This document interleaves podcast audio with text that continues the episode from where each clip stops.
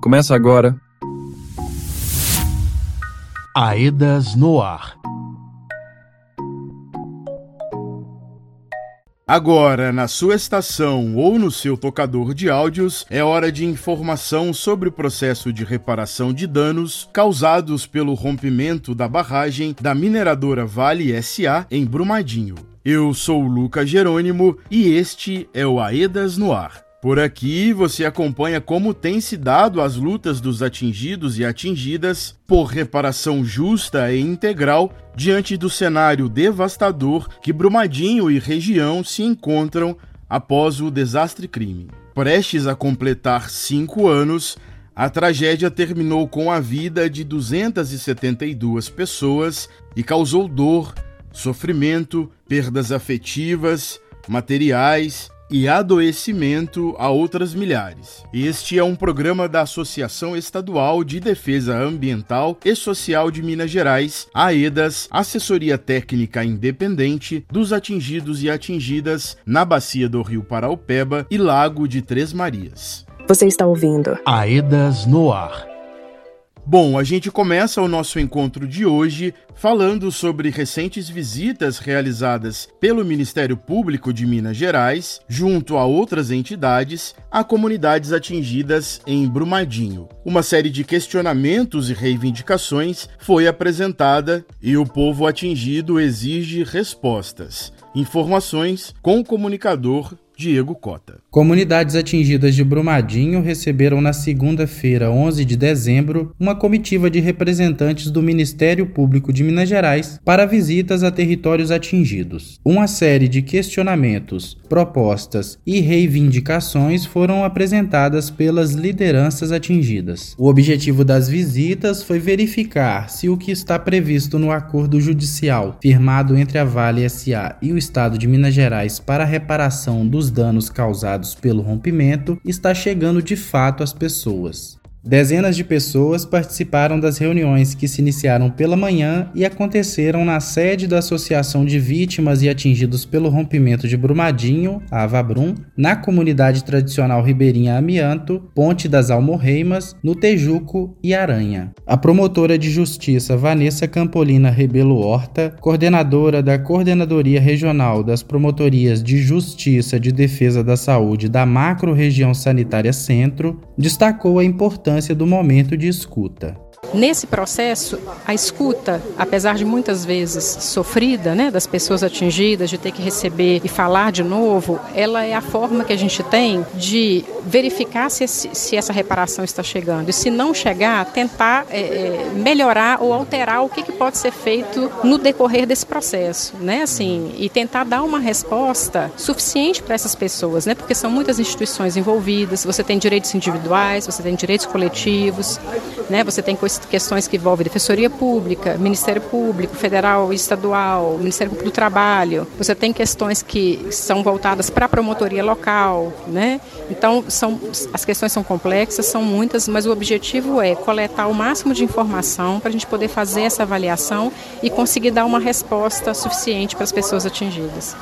Entre as reivindicações dos atingidos ao longo do dia de reuniões estiveram temas como problemas de abastecimento de água, danos causados pelas obras de reparação, danos criados e agravados em razão das enchentes, dúvidas em relação à execução do anexo 1.1, críticas às auditorias da execução do acordo, desinformações em relação ao aumento da mancha de inundação, contaminação e demais questões ligadas à qualidade da água, assédio e controle do território por parte da Vale, indenizações individuais, ampliação dos quadros de adoecimento físico e mental, a falta de informações facilitadas para a compreensão da população no que diz respeito aos detalhes do anexo 1.4 4. Gestão dos recursos pela Vale que seriam destinados à execução do acordo, falta de infraestrutura de comunicação da FGV Projetos, prejuízos em relação à produção e comercialização de alimentos por pequenos produtores rurais em razão de possível contaminação, problemas com o PTR, impunidade, entre outros. De acordo com a promotora Vanessa Campolina, em até 50 dias, o MP deve apresentar um retorno sobre os apontamentos feitos pelos atingidos.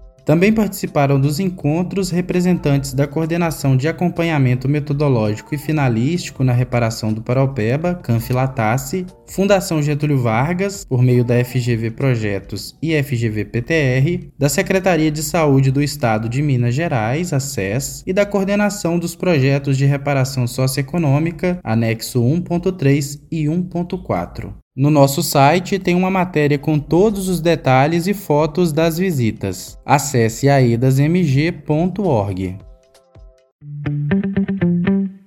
De olho nos projetos. Momento de ficar ligado e de olho nos projetos dos anexos 1.3 e 1.4 do Acordo Judicial. A população atingida de Brumadinho e da Bacia do Paropeba quer saber quais são os projetos de reparação que estão acontecendo ou devem acontecer em seus municípios. Alguns desses projetos estão previstos nos anexos 1.3 e 1.4. São programas voltados para a reparação social e econômica dos territórios atingidos. Neles são contemplados projetos para políticas públicas, sendo, no anexo 1.3, os projetos para a Bacia do Paropeba, com valor total de 2 bilhões e 500 milhões de reais. E para o anexo 1.4, que são os projetos para Brumadinho, o valor total de 1 bilhão e 500 milhões de reais. Vamos conferir agora alguns desses projetos?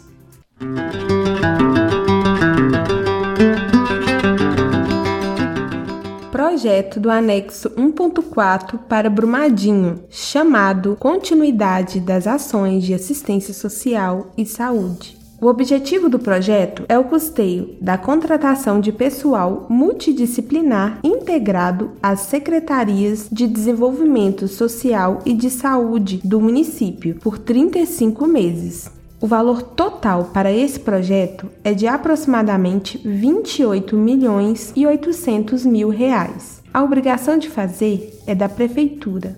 A autorização para o início do projeto foi em outubro de 2022. A estimativa de conclusão do projeto é em julho de 2026.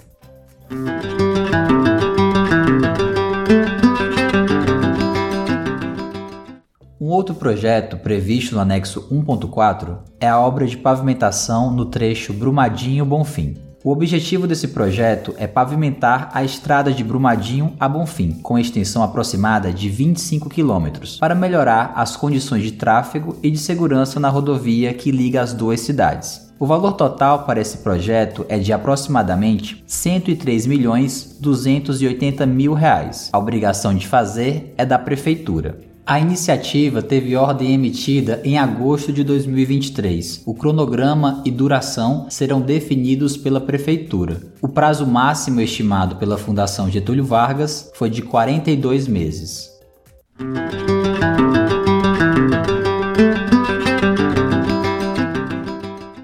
Você já conhece o canal da EDAS no YouTube? Acesse e se inscreva em youtube.com/aedasmg. Por lá, você confere vídeos informativos sobre a reparação nos territórios atingidos. São entrevistas, conteúdos educativos, coberturas e ainda todos os nossos programas de rádio na íntegra. Inscreva-se no nosso canal ative as notificações e fique sempre por dentro das informações sobre assessoria técnica independente. youtube.com/aedasmg, o canal da participação informada em defesa dos territórios atingidos.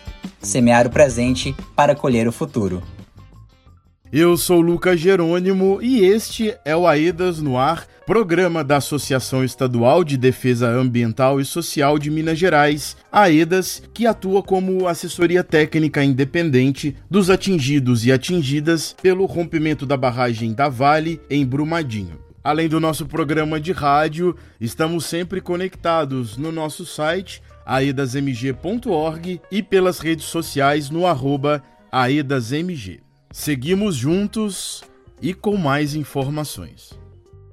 Direitos. Participação popular. Reparação de danos. E se eu tenho direito, quero ter isso de volta. Vozes da gente.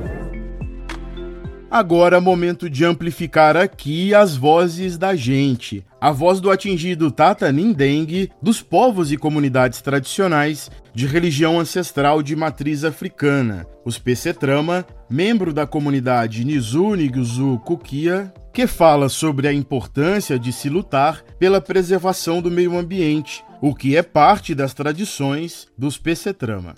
A importância desse trabalho ser exposto, desse trabalho ser externado e a importância que o rio tem vai provar para a comunidade que o que vale a pena é a vida, é a natureza, é o rio. O rio vale a pena muito mais que objetivos que essas grandes empresas têm. Então, assim, é uma luta contínua e como a gente sempre falou, o rio ainda vive. Enquanto a natureza estiver aí, enquanto a gente lutar, o rio ainda vai ter vida. O que depender dos povos e comunidades de matriz africana, os rios ainda vão ter vida. É isso, é para isso que a gente está aqui lutando. Direitos. Participação popular. Reparação de danos. E se eu tenho direito, quero ter isso de volta. Vozes da gente.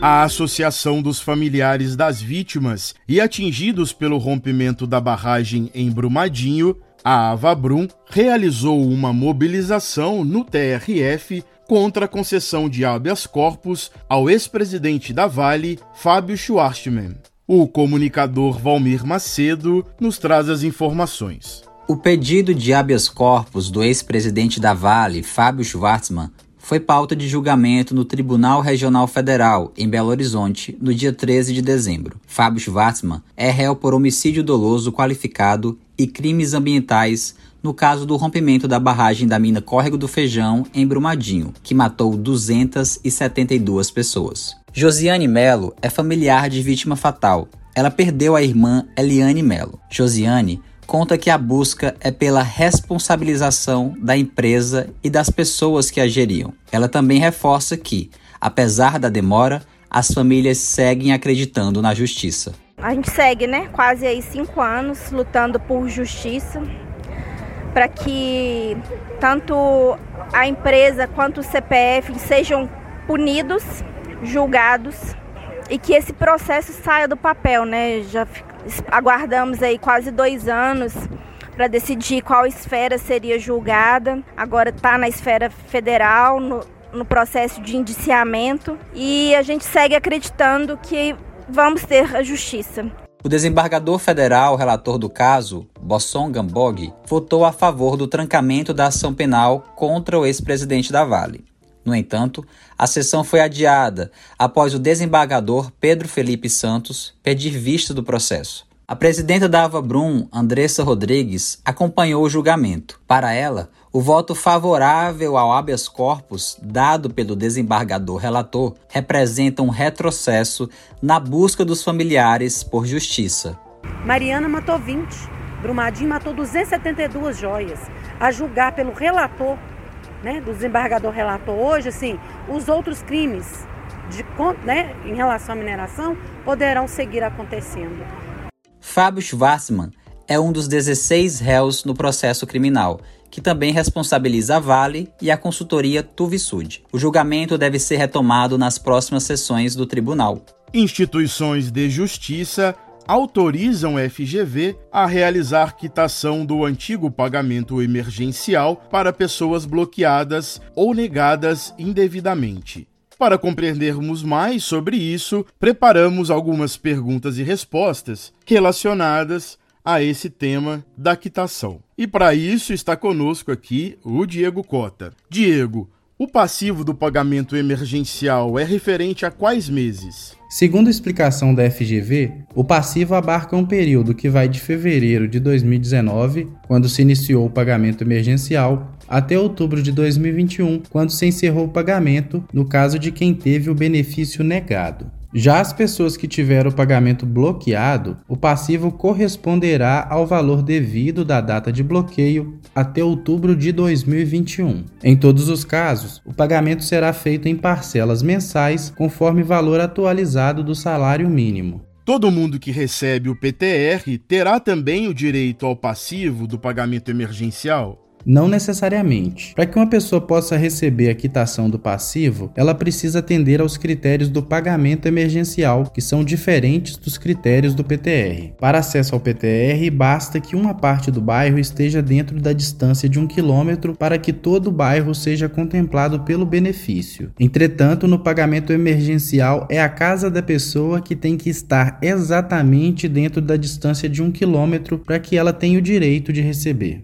Ô Diego, e de onde vai sair o dinheiro para quitação do passivo do pagamento emergencial? O dinheiro para pagamento do passivo será retirado do fundo do programa de transferência de renda. E agora, qual será o tempo de duração do programa de transferência de renda? Teve alguma alteração? Antes da divulgação da aprovação da quitação do passivo, a previsão de duração do PTR era abril de 2026. Até o momento não temos essa informação sobre os impactos na duração do PTR, pois nem a FGV e nem as instituições de justiça divulgaram essa informação. Entretanto, a FGV e as IJs informaram que a decisão da quitação do passivo só foi tomada após a realização de estudos aprofundados da FGV sobre os impactos dessa medida no fundo do PTR.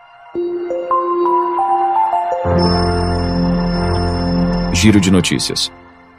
Uma reunião entre as instituições de justiça e a Caritas Brasileira Regional Minas Gerais encaminhou novos prazos para a efetivação do anexo 1.1, que deverá garantir os projetos de demanda das comunidades e o acesso a crédito e microcrédito. Na reunião, convocada em caráter de urgência no dia 14 de dezembro, a Caritas confirmou o interesse em cumprir o edital. A entidade gestora eleita também não propôs aumento de remuneração para a prestação dos serviços no anexo 1.1. Sobre os novos prazos, as instituições de justiça vão encaminhar à Caritas, até o dia 19 de dezembro, o termo de cooperação revisado. A entidade gestora, por sua vez, tem até o dia 15 de janeiro de 2024 para responder.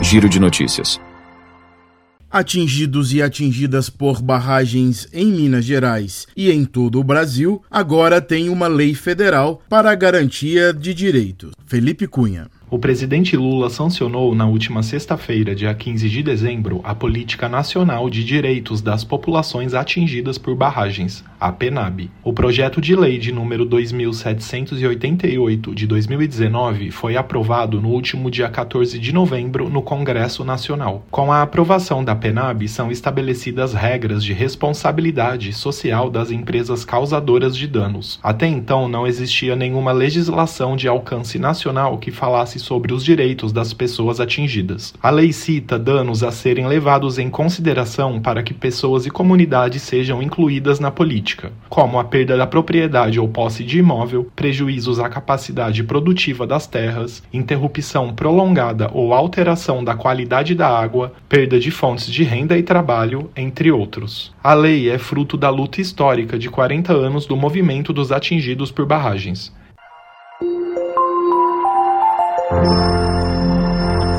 Giro de notícias. Atingida de Brumadinho, recebe honraria em função de sua luta na defesa dos direitos humanos. Diego Cota.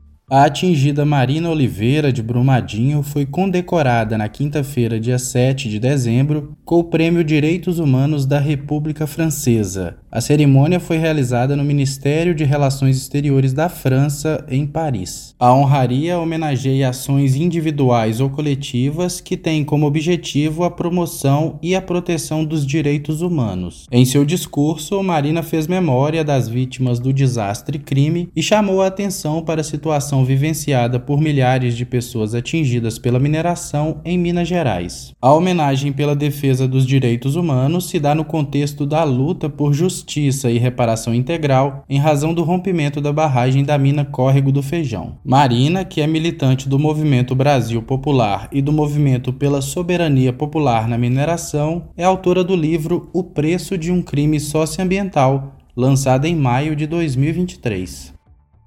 Aqui, gente. Era isso que tínhamos para hoje. Nosso programa tá chegando ao fim. Um abraço, povo, e até mais. Este programa teve produção de Diego Cota, Felipe Cunha, Lucas Jerônimo e Valmir Macedo. Colaboração Thaís Mendes. Edição Lucas Jerônimo. Roteiro Valmir Macedo e Lucas Jerônimo. E contou com o apoio da equipe de comunicação da EDAS.